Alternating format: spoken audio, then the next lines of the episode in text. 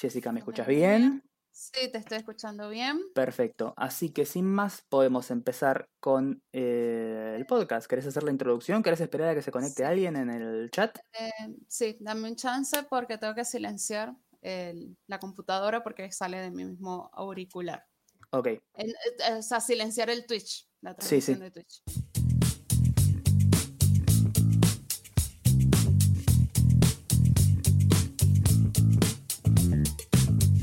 Bienvenidos al episodio número 108 de Nada mejor que hacer. un podcast de cultura pop y teorías falopa que ahora podés experimentar con más de un sentido. Ahora nos puedes ver mientras estamos grabando. Sí, la, Eh. la brillante idea de, de Jess hacer podcast en vivo, que además no se preocupen la gente que no enganchó esto desde el principio, la gente que no lo está viendo ahora y que después a tres horas va a decir, uy, estuvieron en vivo. Estamos grabando el audio de esto y se va a subir, como siempre, a donde sea que nos escuches. A Spotify. Hoy justo vamos a estar también en Amazon Music. Sí, eh, así que nada. Nos dio esa opción ahora nueva. fueron duras las negociaciones con Jeff Bezos, pero finalmente Sí. llegamos a un acuerdo en el que ellos no nos dan absolutamente nada y No. nosotros les permitimos eh, tener nuestro podcast. Sí, en exclusiva, no mentiras, tampoco. Pero ojalá, ojalá fuera en exclusiva. Sí. ¿Te imaginas si alguien nos ofrece como un arreglo de exclusividad como te doy 20 pesos por episodio? Yo como, sí, Sí. dale. Sí, dale. sí, 20 po- pesos compran mucho maní. sí, maní, porque otra cosa no mucho. O pan, no sé. eh, Alfajores. Alfajores, puede ser, pepas. Bueno, Me, me gustan mucho las galletitas pepas. Bueno, estamos grabando este episodio. Íbamos a grabar ayer, pero pasó algo. pasaron cosas. eh, pasaron cosas. Pasó que eh, Bad Bunny eh, hizo un recital sorpresa. No entendí bien qué era eso. O sea, te pido por favor que me clarifiques porque lo vi subido a un colectivo y dije, ¿qué onda? ¿Esto es algo de una marca? ¿Está lanzándose en una Sí. carrera política? ¿O solamente que le pintó?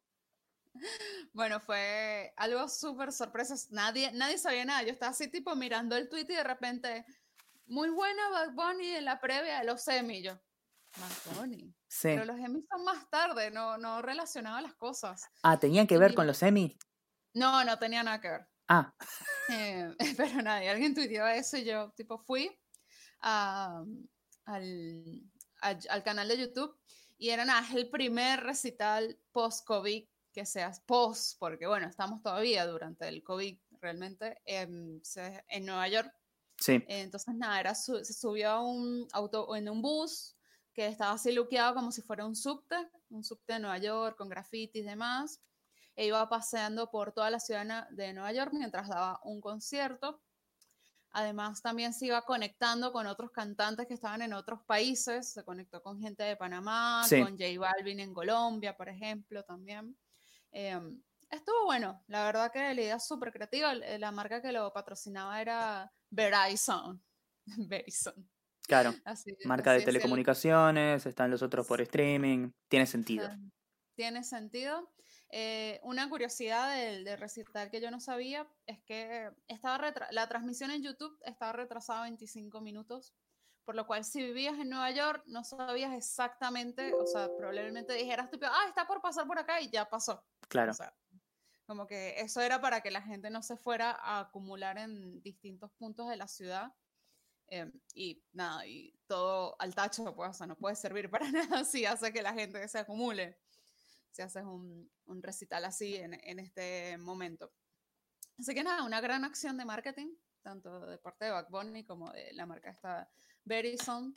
Eh, estuvo bueno, estuvo de verdad que o sea, tú puedes decir, puedes decir, no me gusta el track, no me gusta el reggaetón, no me gusta Bad Bunny, pero... Es una buena movida. Más Sí. allá, o sea, que no sea de tu gusto el artista, el día de mañana lo hacen con, no sé, Harry Styles, ponele, o con quien carajo te guste escuchar. Va a decir, ah, mira, está copado, está original. Bueno, ya lo hicieron antes, el tema es que no te interesó, pero está bueno el, el- el formato, digamos, del recital Claro. móvil. Sí, a mí, me- a mí me encantó. O sea, no, no sé si alguien más eh, tuvo el chance de verlo. Yo después lo tuve que quitar porque empezaron los Emmys. Entonces, fue como rayos, tenías que hacerlo justo el mismo día de los Emmys. Em, pero bueno, estuvo bueno. Eh, no nos presentamos, nos tenemos que presentar para el podcast sobre todo. Sí, y también para la gente que entre acá por error en Twitch y no entienda nada. No entiendo nada. Eh, nosotros, bueno, mi nombre es Jessica Gutiérrez, o mejor conocida como la Dolce Jess. Claro, yo no soy Jessica. No, Ella es él Jessica. y bueno, nada, acá hablamos de cine, de series, de teoría falopa, de los Emmys, de Bad Bunny, de todo lo que nos gusta. Sí, de boludeces. De las boludeces que nos gustan. Y él es Mariano. Sí. que está Ese soy al yo. lado mío. Eh, soy. otro lado, la cámara acá, ¿Viste? Es rarísimo, está como espejado. Eh, mi, mi nombre es Mariana Patruco, soy periodista, hablo de cine y serie más que nada, también hablo de videojuegos, cómics y todas las cosas que me gustan. Em, nada, le dediqué tanto tiempo de mi vida a la cultura pop que dije, tal vez voy a intentar hacer una, una carrera de esto. Y estoy fracasando rotundamente, pero tengo un podcast. Pero tenemos un podcast así que ahora, bueno, somos Twitchers también. Sí, Ponele. No sé, nos estamos entreteniendo. La verdad que estoy, estoy disfrutando las ventajas de Twitch. sí, sos, sos como una nena con juguete nuevo. Sí, es como que quiero hacer más cosas, sí. Bueno, ya hicimos, desde que grabamos el último episodio de podcast, hicimos dos transmisiones, una donde hablamos boludeces, ¿no? Más o menos. Sí, Contestamos preguntas, interactuamos con algunos oyentes. Y después el viernes jugamos Among Us con algunos oyentes también. Sí. Estuvo muy divertido. Sí, probablemente hagamos ese ritmo, ¿no? Como de hacer una de charla, otra de interacción o jugar o lo que venga. Sí, Em, vamos viendo, o sea que sea sí. variado. Sí, capaz que en algún bueno. momento intercalamos con una watch party de algo, lo que Ujú. tinte. Algo que Em, esté bueno. sí, Ver la serie que no miro nadie. claro. Hablando de series y de películas y de ver y de jugar y hacer. Jessica, te hago la pregunta que te hago todas las semanas. ¿Qué estuviste haciendo esta semana? Bueno, esta semana vi el documental que creo que miró casi todo el mundo, eh, de Social Dilemma. Sí, Un vendido en que- Netflix como El dilema de las redes sociales. El dilema de las redes sociales. Artículo de tapa de la revista Viva. Sí, el documental que habla sobre lo mismo que Netflix hace, usar el algoritmo para meterte contenido Claro. Y enviciarte y hacerte mal. Bueno, nada, era como El raro, tema es que Netflix no te tira como publicidades diciendo todos los judíos se tienen que morir o, o si sos negro y salís a la calle la policía te tiene que cagar a tiros. No son cosas no. que, que Netflix diga por ahora. Claro, no, no es Infobae todavía. Em, pero lo miré, eh, está bueno el documental. Lo que falla y lo que todo el mundo dice del documental es, eh, o critica, es la dramatización. Hay una parte dramatizada que es súper innecesaria. O Sí, sea, la verdad que da, da cringe. O sea, es tipo, no, la verdad. tengo pendiente, tengo que verlo. Leí varias reviews, vi algunos como clipsitos que estaban dando vueltas por redes sociales. Eh, me gusta igual que Netflix haya como le haya sacado el pie al acelerador de la fábrica de hacer series documentales. Porque es verdad que muchas de las series documentales de Netflix que están buenas son cosas que te das cuenta que era como, bueno, esto se podía contar en dos horas, Claro. dos horas quince, pero le metemos magia y reconstrucción y testimonios que no llevan a ningún lado como para estirarlo y hacerlo de cuatro capítulos, seis capítulos. Claro. Sí, Eh, sí.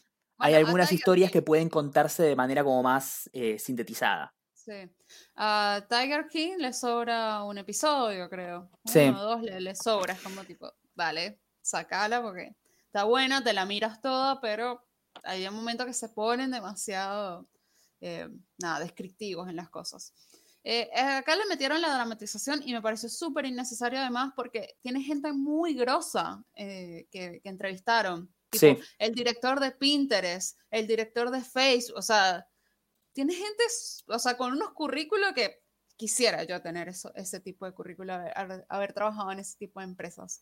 Eh, Em, Pinterest, qué raro, ¿no? Es una, una red social a la que nunca le pude entrar y que nunca entendí del todo.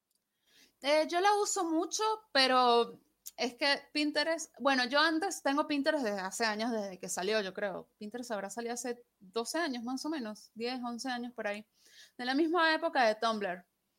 Y No, yo tengo, mi, los usaba como inspiración. Tú entras a mi Pinterest y lo que tengo son puros pins de ropa, tatuajes, eh, algunas cosas de cine, puede ser, pero lo usaba mucho para mirar ropa, o sea, como ver looks, outfits y ese tipo de cosas.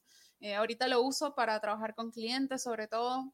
Ahorita justo tengo un tablero para un cliente que estoy haciendo una cosa de repostería, entonces me hago ahí un, voy buscando imágenes, palabras clave y, es como súper fácil, ¿no? Eh, ir pineando todo y después ver como todo el contexto. O sea, como tipo, ah, mira, me hice un moodboard.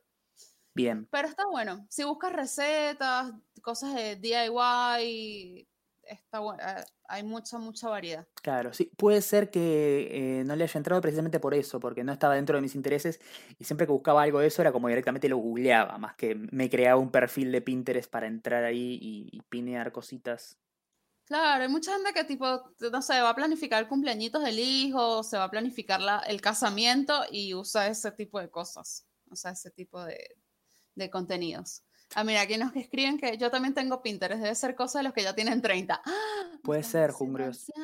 A mí me falta un poquito para los 30 todavía. Gente millennial, pero se sigue usando, se sigue usando sí, sí.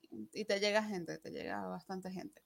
Em, bueno, nada, el documental está bueno, o sea, está bueno, o sea, si no trabajas con eso, capaz, yo creo que está hecho como para papás, papás que no entienden nada sobre redes sociales y le dan soluciones, o sea, piensan que sus hijos están inocentemente en internet y no pasa nada. Sí. Em, para, para, señoras que comparten fotos de, eh, este es el hombre que mató al fiscal Nisman y es una foto de, no sé, el actor que hace el señor Barriga, ponele.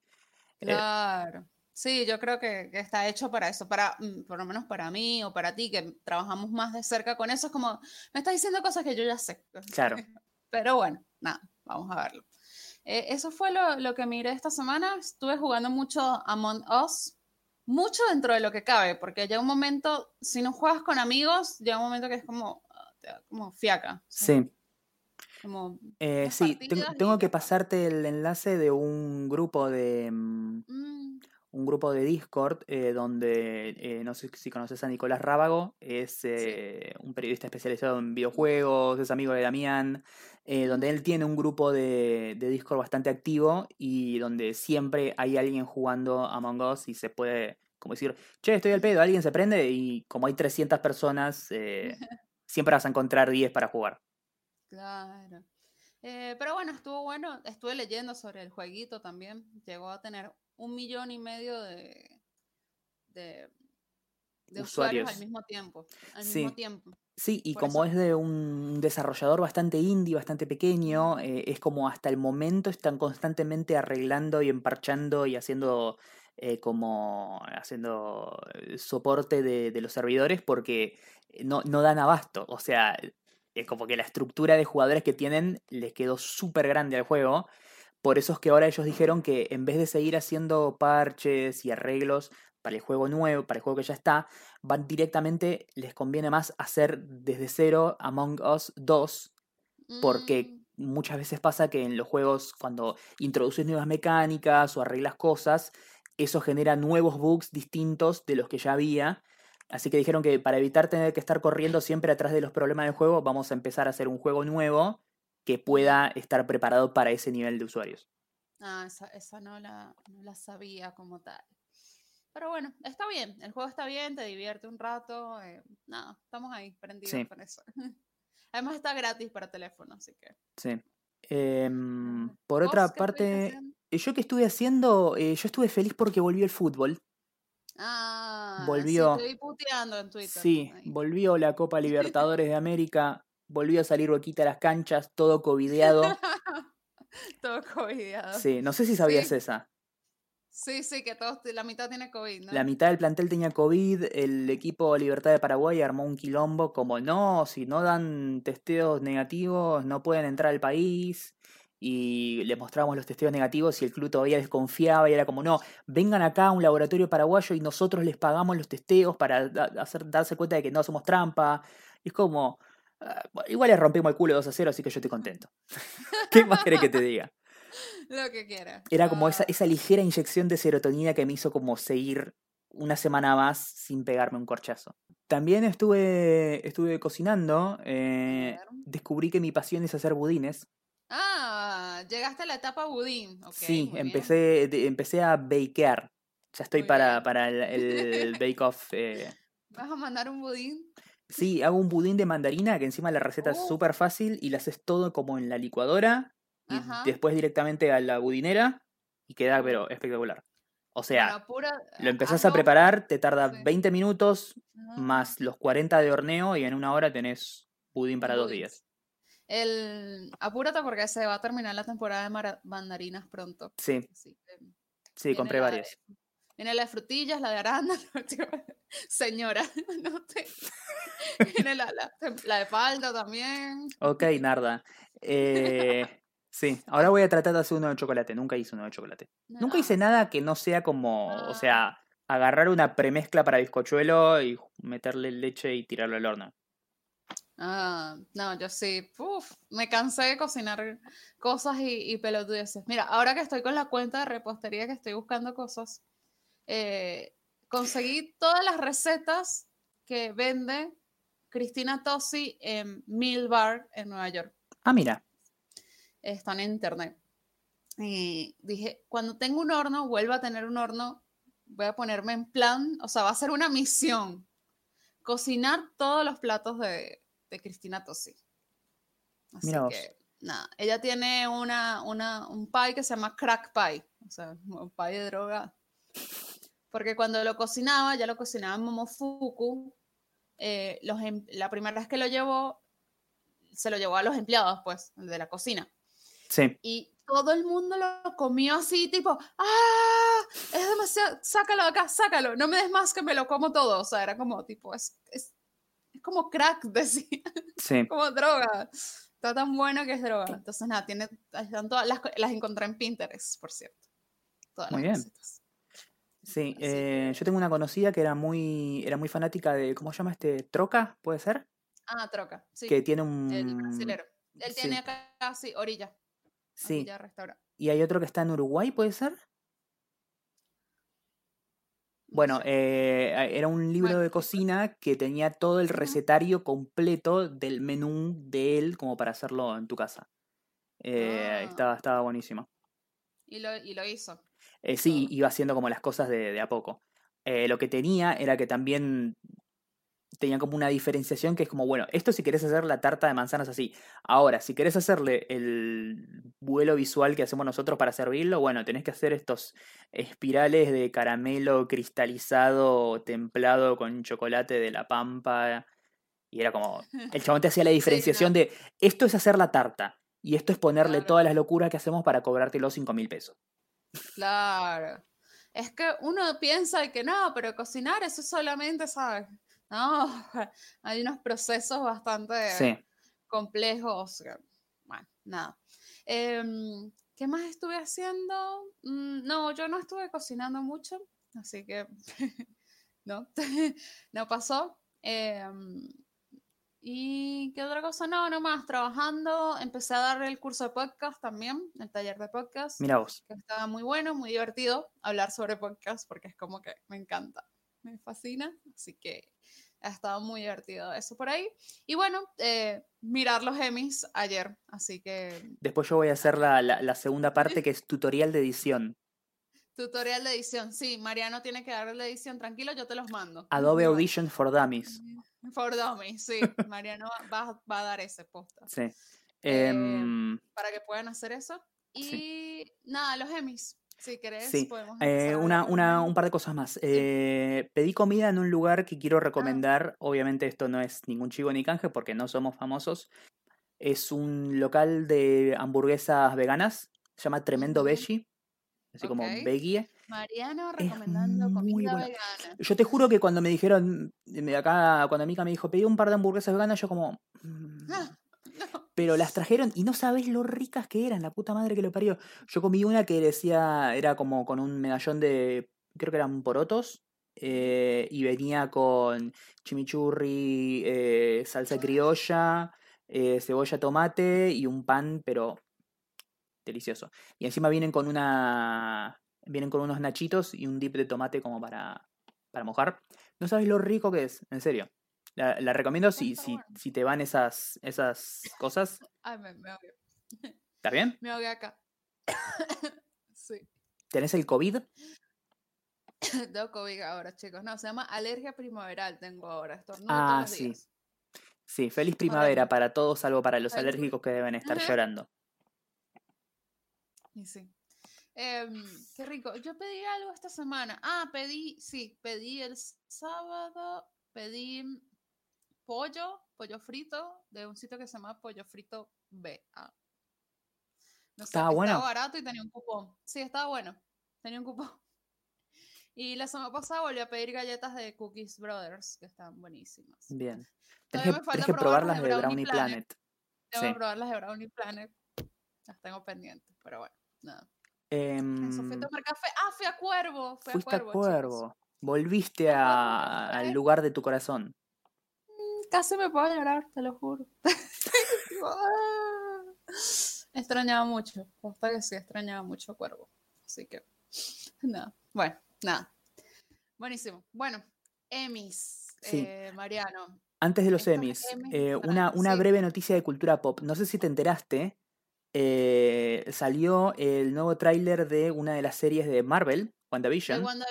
Sí. ¿Qué te No pareció? lo vi. ¿No lo viste No todavía? lo vi todavía. No Bien, lo he visto todavía. tenés que verlo. que, Y por otro lado, se confirmó que la protagonista de la serie de She-Hulk, la prima de Bruce Ah, Banner, es sí. Tatiana Maslany, la actriz de Orphan Black. Sí. No sabéis lo que Esa festejé noticia con eso, ¿eh?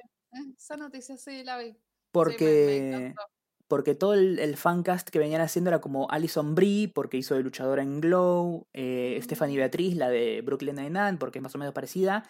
Y te juro que nadie la tenía. Y de golpe tiraron a Tatiana Maslany para She-Hulk. Y yo, como, sí, me encanta. ¿Qué? ¿Qué? ¿Qué? Sí, sí. Eh, vi esa noticia. Estuvo buena. Está, está bueno que Disney se ponga las pilas y empiece a sacar esto, porque si no, la única serie importante eh, que tiene Disney Plus es eh, The Mandalorian. Que también Mandalorian. estrenó el tráiler de la segunda temporada. De la segunda temporada, que tampoco. No quise ver el tráiler porque, como no he visto la primera temporada Claro. de Mandalorian, entonces dije, no, no lo voy a ver. Lo voy a dejar ahí, después lo, lo miraré. Acá Entonces, pregunta ¿qué? Jess, ¿lo verá Jess como video reacción? Todavía no sé cómo poner un video de YouTube en Twitch, pero bánquenme que ya eventualmente lo voy a aprender y, y vamos a hacerlo, ¿sí? De Sí, última, si no, míralo ahí en el teléfono y vemos tu carita. Ajá, Emis. Sí, Emis, por favor. preguntando, sí. Eh, mira, yo vi mucha gente en Twitter criticando y diciendo, no, los peores Emmys, qué horrible, ¿para qué hicieron eso? No hubiesen hecho nada, no sé qué. Yo la pasé súper bien, Sí, debo decirlo. Que a mí me gustó porque hubo, o sea, primero hay un contexto que nos excede a todos. O sea, no fue que eh, los Emmys dijeron, no tenemos plata para hacer un show gigante, entonces vamos a hacer esto, esto desde la casa. no nos alcanzó para Eh, la alfombra roja. Claro. Y después tuvieron que ser más creativos. O sea, fue como creatividad de, de otra manera. Sí. Entonces, eso estuvo bueno. Sí es No verdad, sí. sí es verdad que sin la previa de la alfombra roja y las entrevistas a los famosos y ver cómo están vestidos y quién se sienta al lado de quién y qué hace la cámara mientras los otros están ahí haciendo los discursos, quién se ríe, quién no se ríe, quién pone cara de culo, todo eso que es parte de- del vivo y la interacción de los famosos en la ceremonia pierde un poco de atractivo. Eso es verdad. El tema es que no hay forma de suplir eso porque literalmente no pueden llevarlos a que estén 500 personas todas juntas. Claro. Entonces, O sea, no es que lo hicieron así a propósito para que salga como el culo y sea aburrido porque son unos boludos. No, po- no se Claro. podía. exacto. Sí que a mí me parece que, que está súper bien. Pues el, el- Sí, eh, dentro, El- lo dentro de las hicieron. posibilidades estuvo bastante bien. Yo sinceramente estaba esperando que sea un desastre porque en la previa a la entrega de los premios lo que hubo fue una, como una especie de junket de prensa donde eh, pudimos dialogar con eh, Axel Kuchevaski, Rafa Sarmiento y Leana, todos los, los conductores y, y gente que, que está ahí en la previa de la, de la ceremonia. Eh, sí, Jess, eh, se está, se está se viendo, está, ¿eh? se está viendo. Ah, porque a mí se me quedó paralizado. Ah, capaz que es por tu internet, igual no le des bola. Sí, capaz, capaz el internet. Sí, por eso Em, me. La, estuvimos hablando con eh, Axel Kuchevaski, Rafa Sarmiento, Ujú. Ah, Ileana sí. Rodríguez y demás. Y lo que contaron fue que lo que hicieron fue, básicamente, yo me imaginaba que iban a ser como los BAFTA o los SAG o los el DC Fandom, viste que iba a ser todo como pregrabado y después lo iban a montar como en un reel para que sea como el show completo. Eh, o que el conductor iba a estar en vivo y iba a como dar pie a los clips de los ganadores y el momento que reciben el premio y hacer el discursito y ya. Pero no, lo que hicieron fue como mandar a la casa de los 140 nominados 140 equipos de cámaras con 140 enlaces Mm. satelitales para no tener que andar dependiendo de la internet. No sé si notaste que la calidad de transmisión era muy buena. Eh, Porque, sí, era claro, bueno. porque no era por internet, no, no había momentos en los que se Ah. colgaba ni nada. Y lo que hicieron fue como estar lo- a tener como los 140 ganadores eh, nominados, digo, en vivo ahí con gente de- del EMI que estaba eh, controlando la transmisión y llevando y trayéndose las cámaras. Claro. Y, y nada, era como que tenían como una valija donde supuestamente ahí adentro estaba el premio y era como que los 140 creían que iban a ganar, salvo que al final no, era como que el, el premio se lo daban solamente al que, al que ganó. Al que, al que ganaba. De hecho, eh, mucha gente no creía, creía que solamente el premio lo, lo veía y ya sabía de antemano quién era el que iba a ganar. Y uno de los protagonistas, uno de los que estuvo nominado como para serie de comedia, ese tal Rami, Rami Rami, sí. Youssef, mostraba como que al final de, de que una vez que terminó la ceremonia, el chabón del Emmy, que tenía también como el traje de antirradiación, como un smoking, como saludándolo por la ventana y que se iba y se llevaba la cámara y un maletín donde supuestamente estaba el premio para él, que obviamente no fue. Claro. Sí, sí. Eh, bueno, a mí me pareció re gracioso todo. A mí Jimmy Kimmel tampoco me encanta, o sea, hace muchos años que ya no me gusta demasiado. Sí, a mí Jimmy Kimmel me parece que tiene menos gracia que un pabellón de oncología infantil. El tema es que si hubiera una entrega de premios en vivo, muy distinto no iba a ser. Seguro que iba a ser el chistecito de Matt Damon y después no sé qué más. Lo, lo de siempre. Bueno, viste que es tipo el mejor amigo de Jennifer Aniston. Sí, Vive, vive haciendo chistes de, de reunión de Friends y esas cosas, pues. sí. Después con el tema de los premios. Yo, yo sinceramente, sin haber visto Shit's Creek, sin saber de, de qué la va, sacando esos porque no puedo decir si fueron entregados con justicia o no, yo creo que el resto estuvo todo bien. Sí, el resto estuvo todo bien. Eh, la gran sorpresa fue esa serie, de verdad, o sea, debemos decir que nadie la vio. Sí, primero porque no, no se pasó acá por televisión y segundo porque ningún streaming que se pueda ver de acá de manera legal lo tiene. Y con todo el amor del mundo, ¿quién anda torrenteando series de comedia? Claro, o sea, eh, más tipo, dicen serie de comedia que es protagonizada por el que hace el papá de Jean en American Pie. Sí, ¿Qué? y la mamá de, de mi pobre angelito. La mamá de mi pobre... Es tipo los muertos de la comedia. Claro. Sin embargo, vi así como un par de, de clips aislados, tiene como momentos de gracia, el tema es que tendría que ver la serie en su totalidad. Seguro que le dé una oportunidad porque quiero ver qué onda, si, si de verdad es como No, esto es más gracioso que, no sé, la cuarta de The Good Place o, o alguna que otra cosa que estuvo sí, nominada. Sí, Insecure también. Mucha gente decía como que tal vez este sea el año de Insecure, pero aparentemente no, no, no lo fue.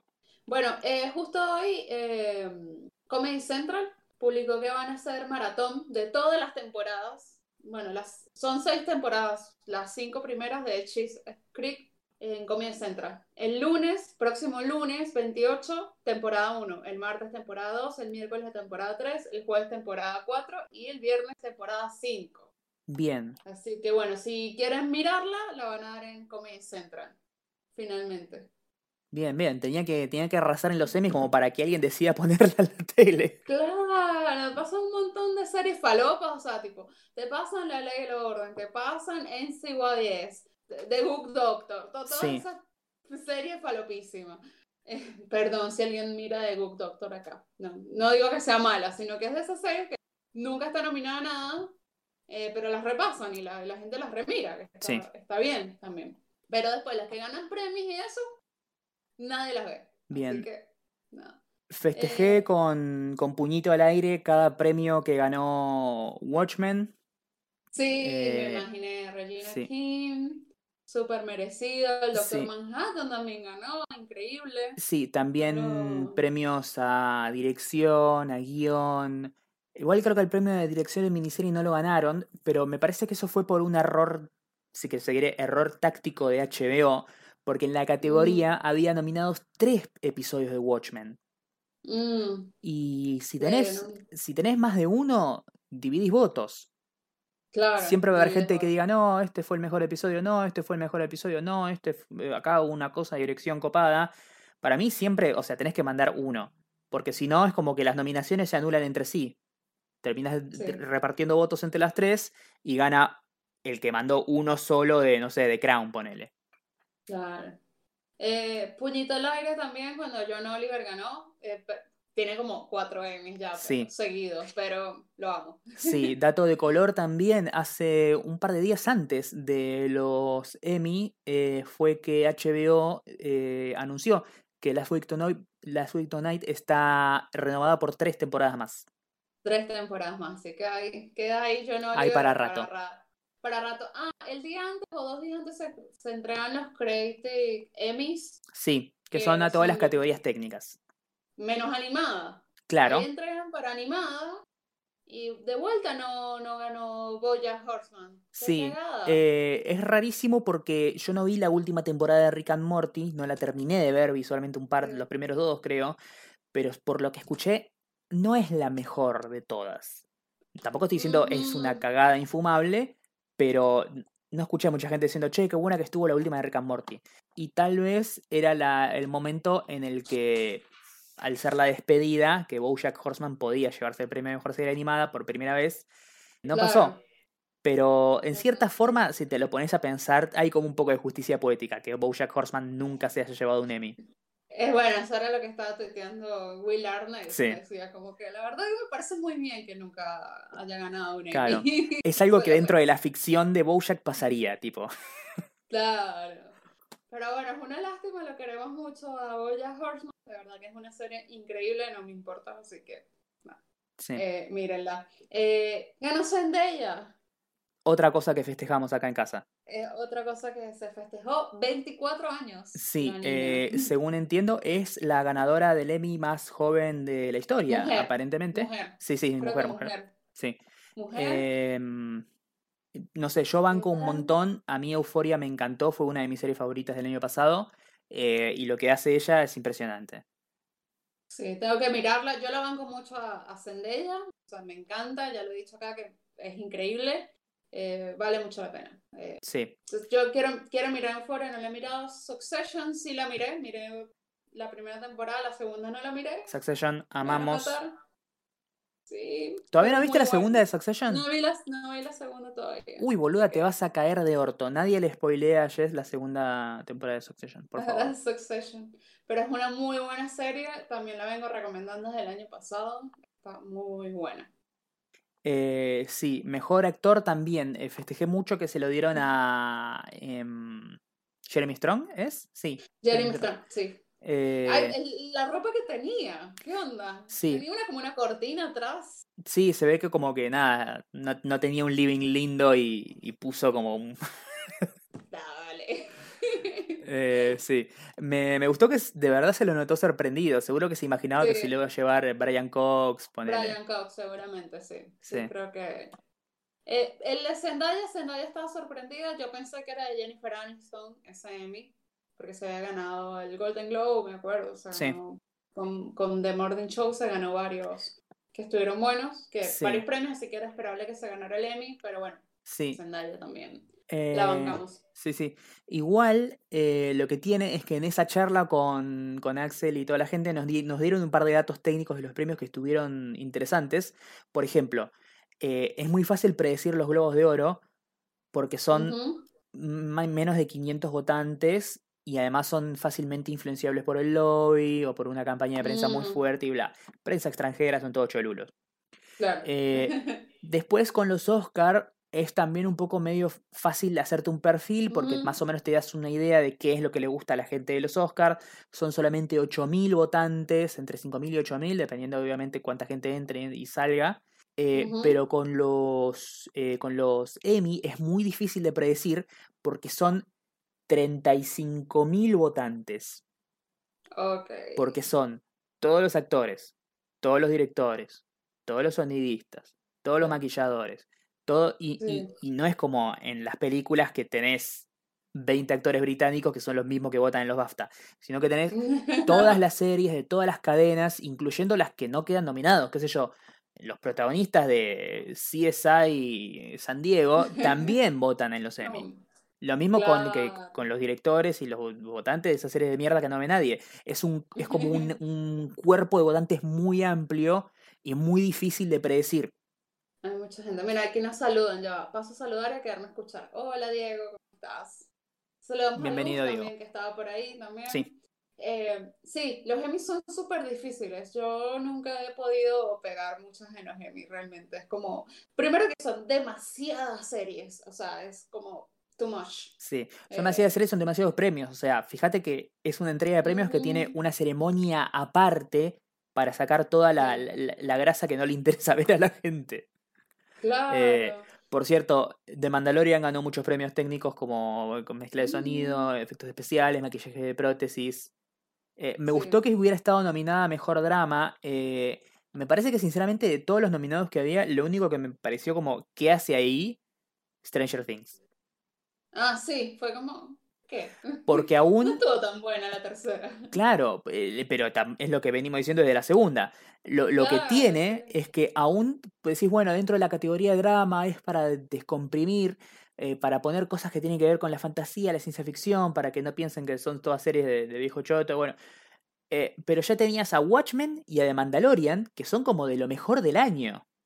Y Stranger Things es como esa cosa que todo el mundo vio casi por obligación y dijo, eh, divertido. Y, y automáticamente se puso a ver otra cosa.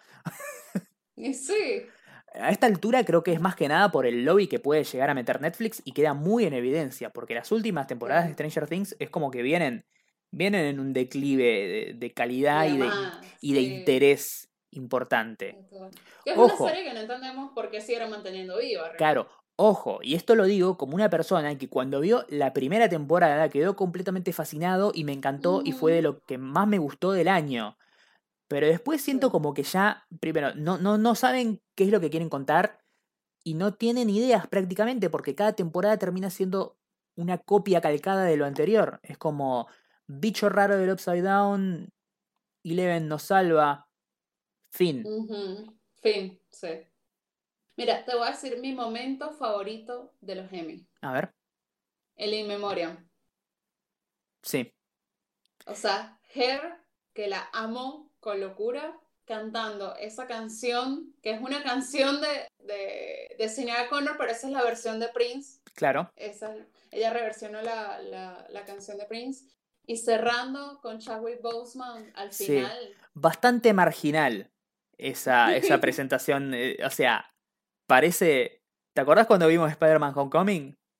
Sí. ¿Viste Sí, cuando sí, hacen sí. el montaje de los que murieron? El montaje, sí, sí, el montaje. Parece algo hecho con el Movie Maker, la puta madre que me lo parió. Poné Sí, una, poné una foto del chabón y ya está. Y ya está. No, no, le, le pusieron, porque para que la gente no empiece tipo, ay, ¿ese dónde era? ¿Y ese dónde se murió? Claro. Te ponían tipo, este era de Super Agente 86, tipo, Sí. esas cosas así. Sí, eso está bien, Sí. pero lo de Chadwick era como un plano de. Pantera Negra en el que ponemos Sí. una imagen superpuesta de él abajo haciendo un discurso de algo y después las estrellitas hechas con un con un filtro de Snapchat. Era como no da. Bueno, pero no importa, ella estaba muy, muy metida Sí. en Her cantando, estaba así que, "Ah", casi que me paro y empezó a gritar, "Wa- Sí. Wakanda Forever. Claro, yo lo vi y me encantó y de hecho me preguntaba si lo iban a llegar a poner o no, porque Chadwick creo que no llegó a laburar en series, o sea, todo lo que hizo fueron películas, pero sin embargo creo que cuenta porque como él estaba estuvo como en Saturday Night Live y en Ah, talk claro. shows, ¿viste? O sea, creo que una vez que entras al gremio ahí de la televisión ya todo lo que das cuenta. Claro. Hablando de Saturday Night Live, ahora que me acordé y me diste el pie, eh, contrataron a Jim Carrey para hacer de Biden. Oh, ahora. mira. Así que va a ser Jim Carrey Biden y sigue contratado Alec Baldwin para seguir haciendo de Trump. Sí. Eh, estuvo. A reír mucho. Jim Carrey estuvo, formó parte en algún momento de Saturday Night Live, Sí, ¿no? sí, sí, sí. él fue parte de es como el, el- el gran regreso. Sí, así que est- está, está bueno eso. Bueno, después, bueno, eh, Succession fue la, ganadora. Eh, lo malo que, que, me parece a mí es que al haber ganado tanto esta serie sorpresa que es Chief Script, Chief Script, como que todos los titulares se lo lleva a esa serie y no la serie drama, que en verdad la serie drama es siempre como la estrella. Sí. De los Emmy. Sí, igual tengamos en cuenta que Succession es una de esas series que a lo largo de los últimos tres años, que más o menos desde que salió la primera temporada, todo el mundo era como, era la gran serie que todo el mundo decía como, ¿cómo puede ser que nadie esté hablando de esto? Y sin embargo todo el mundo estaba hablando de esto porque es como, vean esto, no sean boludos.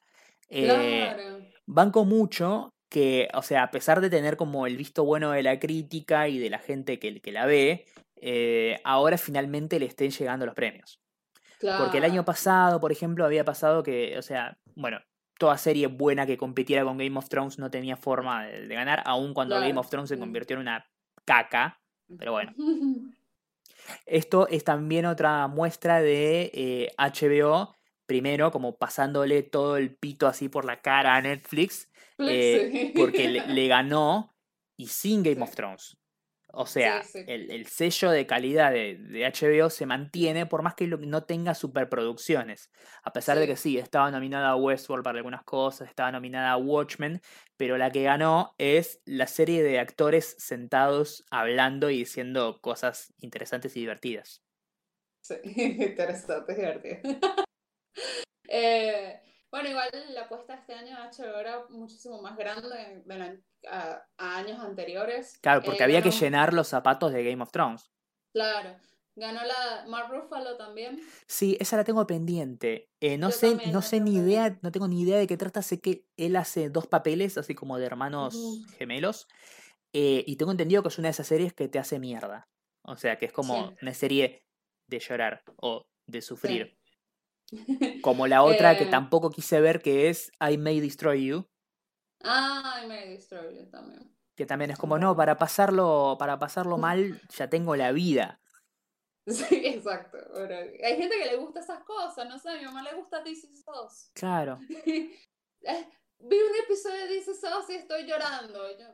pero, ¿tú eres boludo o qué? Basta. No, pero me gusta. Ah, sí. Bueno, Grey's Anatomy, que ahora la, la, nueva temporada va a ser toda basada en COVID. Grey's Anatomy es el COVID. Es el COVID. Basta.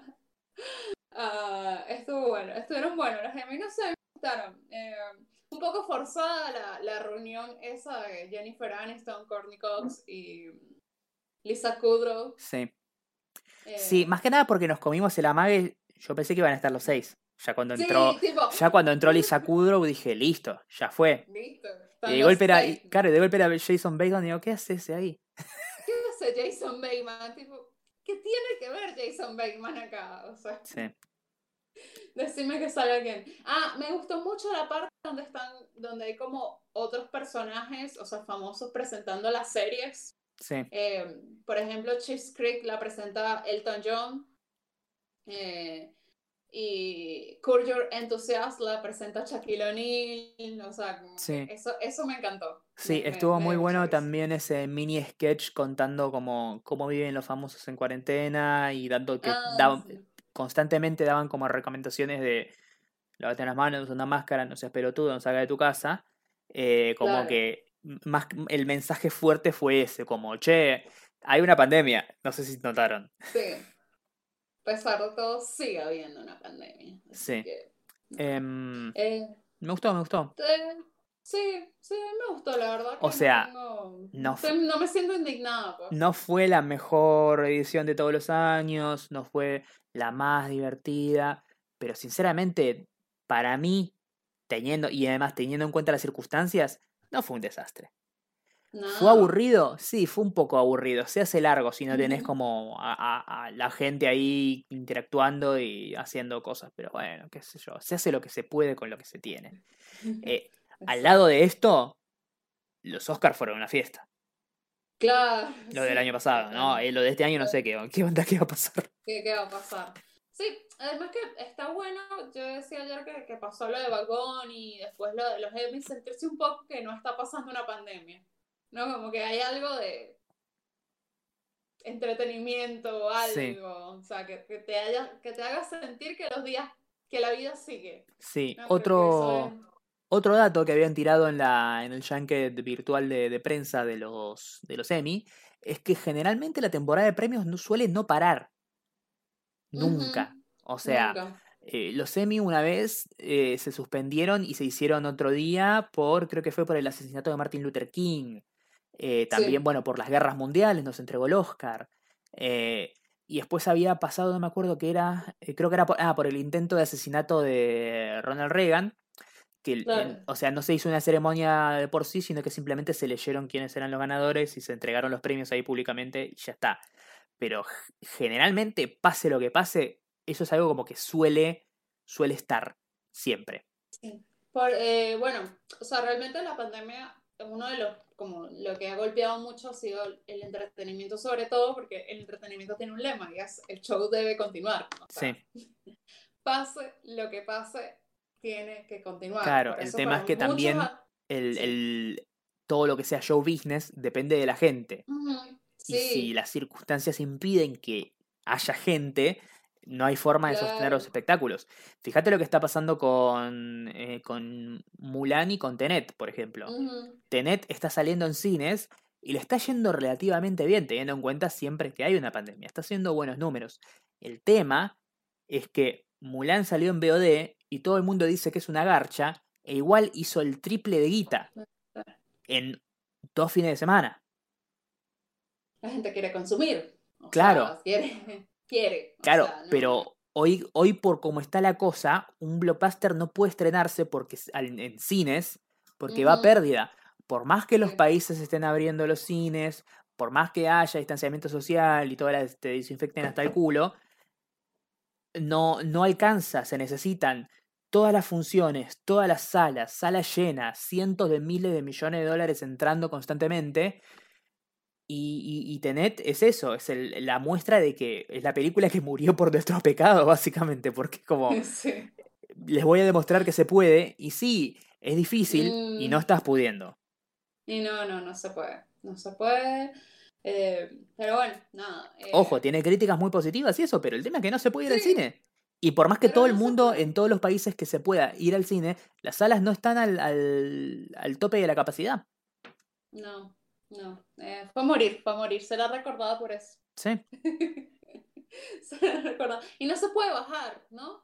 Eh, no, todavía no. Está en calidad culo grabada de cine. O sea, De cine, sí. porque todavía culo, sí. la, la idea era esa, como que salgan los cines y de última la, la mejor manera de combatir la piratería es una mala copia. Nadie quiere ver una película en una mala copia. Terrible esto. Eh, pero bueno, nada. Vamos a ver qué, cómo hacen los Oscar ahora.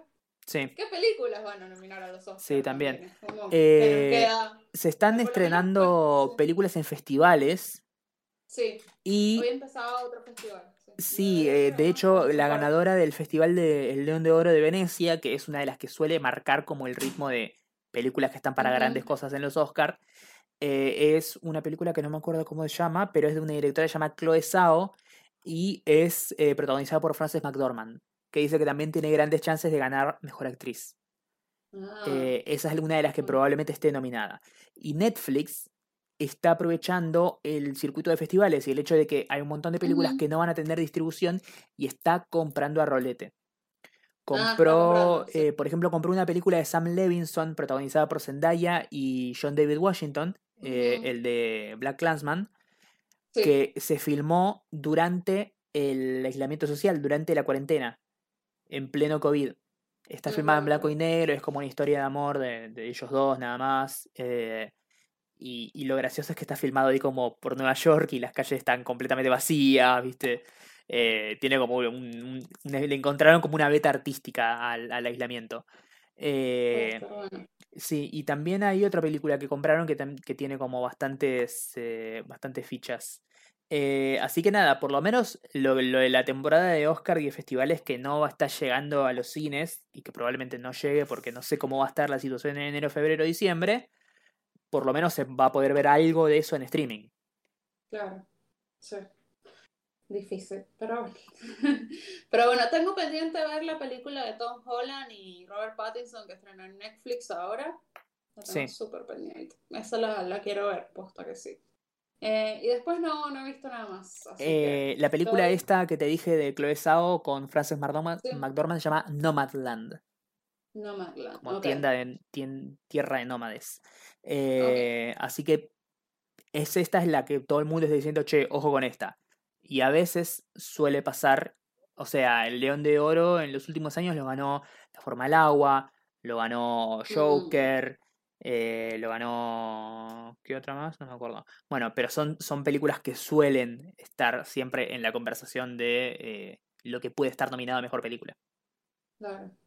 Em, bueno, nada, esperaremos. No sé cómo vamos a ver las pelis. Todo esto sigue siendo muy extraño. Ah, creo que Wonder Woman la volvieron a, a, a rodar, ¿no? Para fin de año. Sí, eh, creo que ahora lo que hicieron fue como eh, suspender el estreno por tiempo indefinido porque no tiene sentido, es como que las patean dos semanas, la patean un mes, la patean dos meses. Directamente levantá la fecha de estreno y esperá a saber cuándo la vas a, a estrenar para, para publicarla. Es lo que hizo, es lo que hizo Disney con Black Widow. Ni bien Disney supo que esto no es que se va a solucionar en dos meses o en tres semanas, directamente, bueno, levantó y ni bien se pueda, le ponemos fecha de vuelta, pero no voy a andar como llevándola semanita a semanita a ver cómo evoluciona la cosa, porque claramente no se va a solucionar de un día para el otro. Claro. No, acá tenemos un montón de meses. Estamos cumpliendo seis meses de cuarentena. Feliz medio aniversario. Cuarentena. Feliz me- cuarentena, ¿no? Porque bueno. Sí, eh, esta, esta mierda, básicamente, digámoslo así, es más fácil. Esta mierda que no sabemos ni qué es ni nada. La otra vez compartí algo. He visto más el verdulero que mis amigos Sí. este año. Lo voy a empe- em- invitar a pasar Navidad con, nos- con nosotros. Terriblemente. Eh, es horrible, es horrible. La verdad que uno, uno trata de poner su mejor cara y de seguir y todo, pero es una cagada. Sí. Afortunadamente no tengo conocidos, o sea, conocidos así directos que les haya dado COVID. Así que, nada, por lo menos digo, bueno, no, no he tenido que pasar por eso, creo que tú, Mariano, tampoco. No, tampoco. Estaba a punto de decir, Sí. ah, claro, viste, nadie se te muere de COVID, ¿sabes por qué? Porque es una pandemia, es una pandemia falsa. Es todo mentira, está todo armado, son actores. Teoría falopa Sí. COVID. Eh, no, no, gente, no. Bueno, ahora hay, bueno, antes había gente eh, tipo que iba a restaurantes clandestinos y todo el tema. Bueno, Sí. Les abrieron los restaurantes, les pusieron mesas en la vereda y ahora hay gente que es anti mesas en la vereda. Yo quiero sentarme adentro. No hay poronga que les venga bien, viejo. No, no, no, no hay problema que les venga bien, así que no lo sé, no lo sé. Yo de Igual- que- Igual un poquito de gracia me daba a la gente que. No, no los, eh, los anti-mesa, pero sí los eh, restaurantes clandestinos, porque es como. Estás celebrando el hecho de que te están cogiendo, estás pagando 1500 pesos, No. una milanesa recalentada del orto. Sí, Me, sí. ca- me causa, en serio me causa mucha gracia. O sea, porque a mí no hay nada que me, que me genere mayor placer en la vida que es ver a un rico sufrir. Y encima que ver a un rico ir a un lugar de mierda y pagar mucha plata por comida chota, me, Claro. para mí me, me llena el alma. Terrible. Bueno, bueno, ¿qué te puedo decir? No sé, esta gente. Bueno, también me, me enteré que hay gimnasios clandestinos. Así que, no sé. Yo No, siempre no me sé. imaginé que el enfermito del gimnasio nivel, como decís ahora que se va a un gimnasio clandestino, mínimamente tendría unas pesitas en su casa como para hacer algo. Claro, ¿cuál es la idea? O sea, Claro. dale. O sea, en todo este tiempo que no tuviste que pagar la cuota del gimnasio, no te podías comprar unas pesitas, una cosa. Sí. No, una cuerda de saltar. No. Tienes que ir al gimnasio, de verdad. Bueno, ¿qué te puedo decir? Bueno, María, ¿no tienes alguna recomendación? Sí, quiero hacer dos recomendaciones. Una en realidad y la otra es más bien una especie de, de refresh de una recomendación anterior. Eh, una de las recomendaciones que había hecho tiempo atrás es una serie de animación adulta del el creador de, mm, Regular Show. Se llama Close. Enough. eh, es de HBO Max y por alguna extraña Mm. razón ahora está en Netflix. Ah, mira. No Qué entiendo raro. cómo funciona, no sé cuál es el arreglo que tienen, pero esta serie que en Estados Unidos se puede ver por HBO Max es solamente, ahora están todos los episodios para ver en Netflix de, de Latinoamérica, así que aprovechen y véanla, es muy graciosa, es muy falopa, delirante, pero a la vez tiene como ciertas cosas, no sé si sabes la premisa, básicamente No. son una pareja de treinta y pocos que ya tienen una hija, están casados y viven eh, solos. eh, y es básicamente la historia, la, la vida de ellos y dándose cuenta como que ya no son tan jóvenes y ya no pueden boludear tanto, pero a la vez no quieren despedirse de su juventud porque dicen como al momento que deje de salir de joda y manejar como una persona joven me convierto en un viejo choto y balanceando eso con sus responsabilidades. Además tienen una pareja amiga que es como que ya están divorciados y desde el momento en que se divorciaron es como que todo anda bien en ellos y son amigos y se siguen juntando. Y ellos están en el medio del matrimonio con la hija y con todas estas preocupaciones diciendo, no, no, no, vamos a hacer que funcione. bla". Es muy, es muy divertida, la recomiendo. Eh, está para ver en Netflix, Close Enough.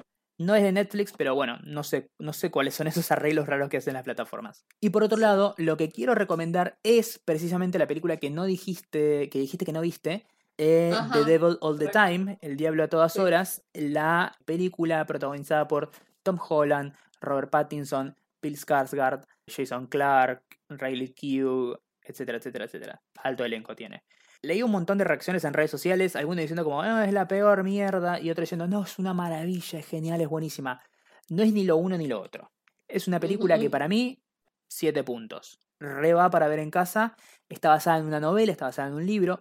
Ese es el, tal vez el principal problema que creo que tiene, eh, que es eh, que en la adaptación se ve que la película, la, la novela está como toda contada en primera persona, tiene mucha narración, pero si lográs como abstraerte un poco de eso, para mí funciona. Es una película bastante, bastante oscura, bastante mala leche, pasan cosas heavies, pero, pero la banco. A mí, a mí me gustó, más que nada como para ver en casa, dura dos horas, no, no, es, no es tan larga. Eh, la recomiendo, se llama El Diablo a todas horas, The Devil All the Time. Está bien, no es la, lo mejor que vas a ver en el año, pero se deja ver, es entretenida, tiene buenas actuaciones y un detalle, está ambientada como en los años, creo que 50, entre 50 y 60, en como uno de esos pueblitos rurales americanos sureños bien, bien chotos, eh, todo así como toda iglesia, toda gente ignorante y bla. Y Robert Pattinson hace de el nuevo cura que va a, a la iglesia del pueblo. Y salió hace poco una nota, creo que es en Variety o es en Vulture, Slash Film, algo así, viste, uno de esos medios que cubren cine. Y dicen que como alguien, un insider dentro de, de la película, comentó que Robert Pattinson eh, rechazó trabajar con un coach de dialecto y él Ah, sí. mismo eh, armó su propio acento sureño, básicamente desde la nada, y, y se nota mucho. Pero lo banco mucho a Se Robert Pattinson en esa, porque es una cosa que, no sé, si la hace Marlon Brando, todo el mundo dice, oh, qué genio, sí, no le digan cómo hacer, él es un actor de verdad y hace lo que se le canta a la chota y bla. Bueno, el chabón está haciendo la misma. Te puede caer bien o no, pero yo lo banco en esas decisiones, decir, no, no, no quiero que salga realista, lo voy a hacer como se me canta las bolas y si no te gusta, chupame los dos huevos, ya me contrataste. Así que nada, véanla para ver en Netflix eh, Close Enough y The Devil All the Time. Em, no, bueno, yo recomiendo de vuelta The Social Dilemma. Eh, nada, que lo miro, es interesante. Sí, Así que, nada, eh. No, no, no vi otra cosa más que los Emmys, más que a Bacoli. que me faltó terminar de ver el recital, así que tengo que, tengo que terminar de verlo. ¿están en YouTube? Sí, está en YouTube. Bien. Está en YouTube. Así que, nada. Ah, y otro dato también, ya que hablamos de Succession y la recomendamos porque a los dos nos encanta. Mm, sí. El primer capítulo de la primera temporada de Succession está para ver Mm. gratis a través de Ah, sí. HBO Go. No hace falta que Sí. inicies sesión y te crees una cuenta, nada. Pues entrar y verlo gratis y después si te gusta la, la seguís viendo por ahí. Eh, Sí, así que nada, recomendado. Recomendado. Bueno, buenísimo. Creo que ya estamos, ¿no? Sí. Eh, terminado el episodio de grabar. Hablamos una hora, más o menos. Más o con menos, sí. Un pequeño dificultad técnica en el medio, pero Ya, ya lo vamos a ir refinando. No sé qué onda, qué, Sí, no qué pasó. ¿Vos tocaste No algo sé o pasó. simplemente arrancó No, de la no, nada? no. Sí, no arrancó, no sé. Bueno, nada. Bueno, Bueno, buenísimo. Bueno, ya saben que nos pueden escuchar eh, en Spotify, Apple Podcasts, etcétera, etcétera. sí. Eh, como nada mejor que hacer, a mí me pueden seguir como arroba la dolce. La Dolce tanto en Twitter como en Instagram. Yo soy Sí. arroba Marian Patruco, tanto en Twitter como en Instagram. Este podcast maravilloso lo encuentran en todas las eh, plataformas donde se encuentran podcasts buenos. Y también eh, ahora estamos en Twitch. Así que, Si bueno, nos quieren me- apoyar con un cafecito, lo pueden hacer. Si quieren sumarse a nuestro Patreon, lo pueden hacer. Sí, así también que tenemos otra que se llama Coffee. Sí, es como una especie de cafecito, pero internacional, que se paga a través de. PayPal para la gente que está, que está afuera. Tenemos que ponerlo en alguna red o algo porque no. Tenemos que ponerlo. Sí. Sí. tenemos que armar todo eso. Sí. Así que nada, si quieren bancarnos de alguna manera y brindarnos su apoyo, lo pueden hacer. Y eventualmente cuando nosotros ya seamos Twitch afiliados o partners o lo que carajo sea, nos va a aparecer el cosito para suscribirse. Eh, Claro. Van a poder suscribirse ahí. De hecho, si tienen una cuenta de Amazon Prime Video y su cuenta de Twitch tiene, la hicieron con el mismo mail, pueden enlazarlas las dos y Amazon les regala una suscripción gratis todos los meses. Y nada, pueden Sí. apoyarnos gratis si quieren. Eh, y además, Claro. si tenés tu cuenta de Twitch linkeada con tu cuenta de Amazon, puedes sumarte a Watch Parties, que eventualmente vamos a hacer. Sí, eso va a estar bueno. Así que nada, mientras tanto, eh, los dejamos acá y en la semana vemos si hacemos de vuelta otro episodio o otro streaming o lo que pinte. A lo que sea. Pero por lo pronto, que- esto fue el episodio número 108 de Nada mejor que hacer, que todavía no sabemos cómo se va a llamar, pero seguro especial Emis o algo así. algo así. Bueno, Así que nos vemos y nos escuchamos. la próxima. ¡Chao!